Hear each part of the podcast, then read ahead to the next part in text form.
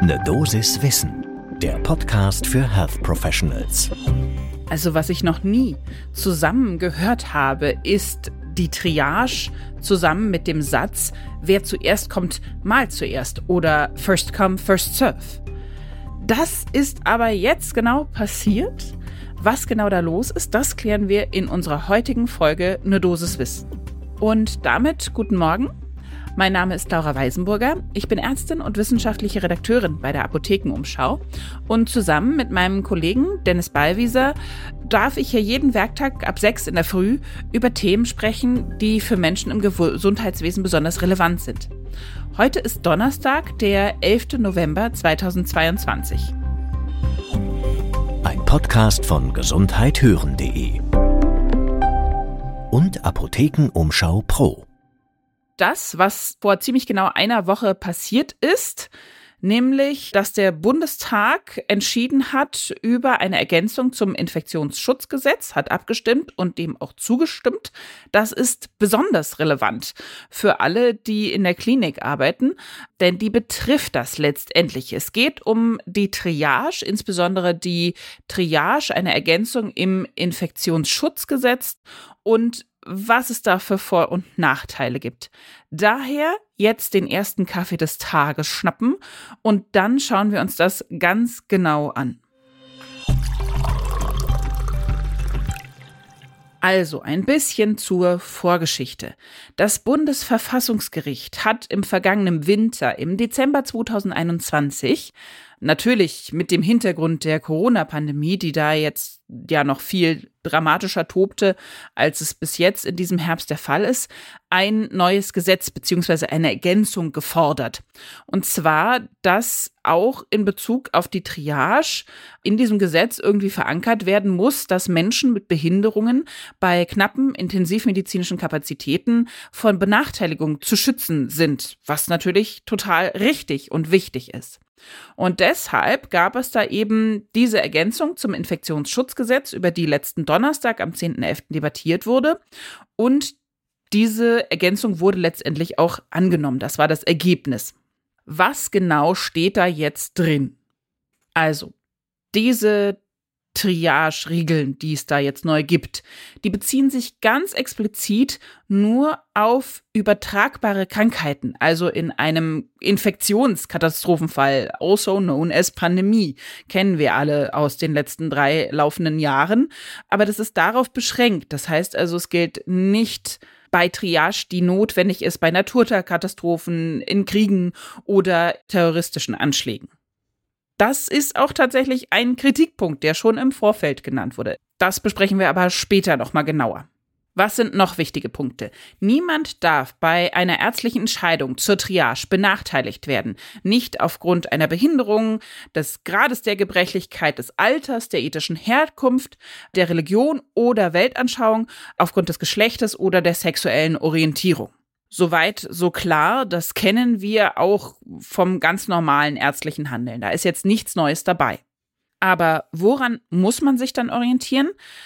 Die Entscheidung, wer jetzt, äh, darum geht es natürlich, ein Beatmungsgerät oder derartiges bekommt, also eine wirklich wichtige intensivmedizinische Therapie, diese Entscheidung soll nur aufgrund der aktuellen und kurzfristigen Überlebenswahrscheinlichkeit der Betroffenen gefällt werden. Das heißt also, es wird auch nicht konkret gesagt, was ist diese kurzfristige Überlebenswahrscheinlichkeit. Wir wissen nicht, sind das Stunden, Tage, Wochen, sondern mehr die Prognose, wird die angezeigte Intensivtherapie zum aktuellen Zeitpunkt denn überlebt? Das ist so ein bisschen sehr ungreifbar, wie ich finde, aber das ist sozusagen diese Überlebenswahrscheinlichkeit, an der soll das festgemacht werden.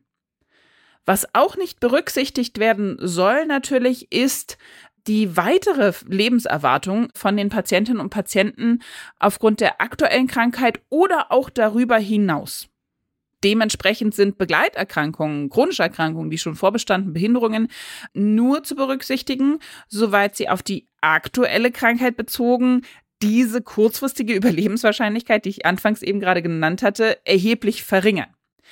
Ihr merkt, das ist also gar nicht so einfach zusammenzufassen, diese Rahmenbedingungen, in denen wir uns da bewegen. Und jetzt kommt ein ganz, ganz wichtiger Punkt, der viel Kritik auch hervorgerufen hat, auch schon im Vorfeld. Bereits zugeteilte, überlebenswichtige intensivmedizinische Behandlungskapazitäten, sprich also Beatmungsgeräte zum Beispiel, sind von der Zuteilungsentscheidung ausgenommen. Das heißt also, alle, die schon ein Beatmungsgerät, jetzt mal als Beispiel, erhalten haben, die behalten das auch. Die sogenannte Ex-Post-Triage, wie das ja auch heißt, ist ausgenommen. Das ist ein Verbot. Man darf keine Ex-Post-Triage durchführen. Und bevor ich da jetzt auf die Kritik dieser, dieses Verbotes der Ex-Post-Triage genauer eingehe, noch ganz kurz, wie ist dann die Triage zu treffen? Wie muss das passieren? Also Mehrheitsentschluss, mindestens zwei beteiligte Ärztinnen und Ärzte sollten natürlich mehrjährige Erfahrung in der Intensivmedizin haben. Nur eine der beiden Personen, mindestens zwei Personen, soll, darf oder sollte an der Therapie der Patientin, um die es geht, beteiligt sein. Und liegt eine Behinderung, chronische Erkrankung oder derartiges vor, Begleiterkrankung, dann sollte eine weitere Fachperson hinzugezogen werden, die eine entsprechende Expertise auf diesem Gebiet der zusätzlichen Erkrankung hat. Außerdem, und das ist einfach nur organisatorisch beziehungsweise äh, rechtlich ganz spannend, gibt es äh, die Meldepflicht. Also wenn das in einem Krankenhaus passiert ist, dass so eine Zuteilungsentscheidung getroffen werden musste, dann muss man das auch melden. Denn das zeigt natürlich auch dementsprechend Versorgungsengpässe an. Und dann kann man sehen, okay, wo herrschen die gerade, wo müssen wir gegensteuern. Und jetzt zu diesem Verbot der Ex-Post-Triage. Das war auch schon im Vorfeld ein Problem. Das wurde häufiger kritisiert, dass das so eigentlich nicht in Ordnung ist. Und wir haben dazu gesprochen mit Professor Uwe Janssens von der Deutschen Interdisziplinären Vereinigung für Intensiv- und Notfallmedizin, kurz DIVI. Und er hat gesagt, also das, was wir wirklich können als Intensiv- und Notfallmedizin, das ist eine Prognoseeinschätzung. Das ist unter anderem eine der allerwichtigsten Aufgaben, die wir überhaupt haben. Dafür brauche ich aber Zeit. Ich kann das nicht einfach mal so ad hoc schnell, schnell in der Notaufnahme machen, sondern am allerbesten und richtigsten treffe ich die Entscheidung, wenn ich diese in dem Setting der normalen Betreuung, normal in Anführungsstrichen, aber der täglichen Betreuung auf zum Beispiel einer Intensiv treffen darf. Aber durch den Ausschluss der Ex-Post-Triage in dem Gesetz fällt diese Intensivstation einfach weg als Ort der Entscheidungsmöglichkeit. Das heißt, man hat, wenn man es sich genau anschaut, eben ein First-Come, First-Serve-Prinzip. Wer schon an der Beatmungsmaschine hängt, hat Glück gehabt.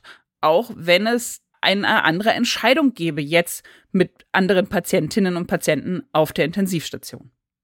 Das ist natürlich alles eine ziemlich vertrackte Situation. Man muss auf der einen Seite schauen, dass niemand diskriminiert wird und alle die gleiche Triage erhalten können. Auf der anderen Seite nimmt man so natürlich auch ein Stück weit Verantwortung und Vertrauen aus der Ärzteschaft raus. Den Fachleuten wird abgesprochen, dass sie das entscheiden können.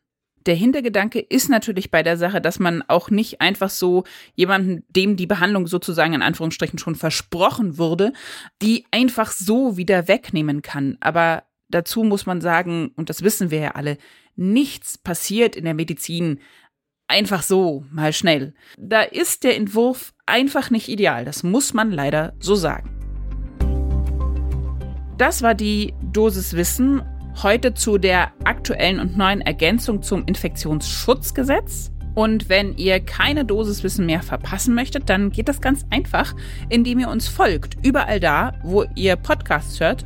Und dann bekommt ihr immer eine Meldung, wenn eine neue Folge erscheint. Ein Podcast von gesundheithören.de und Apothekenumschau Pro.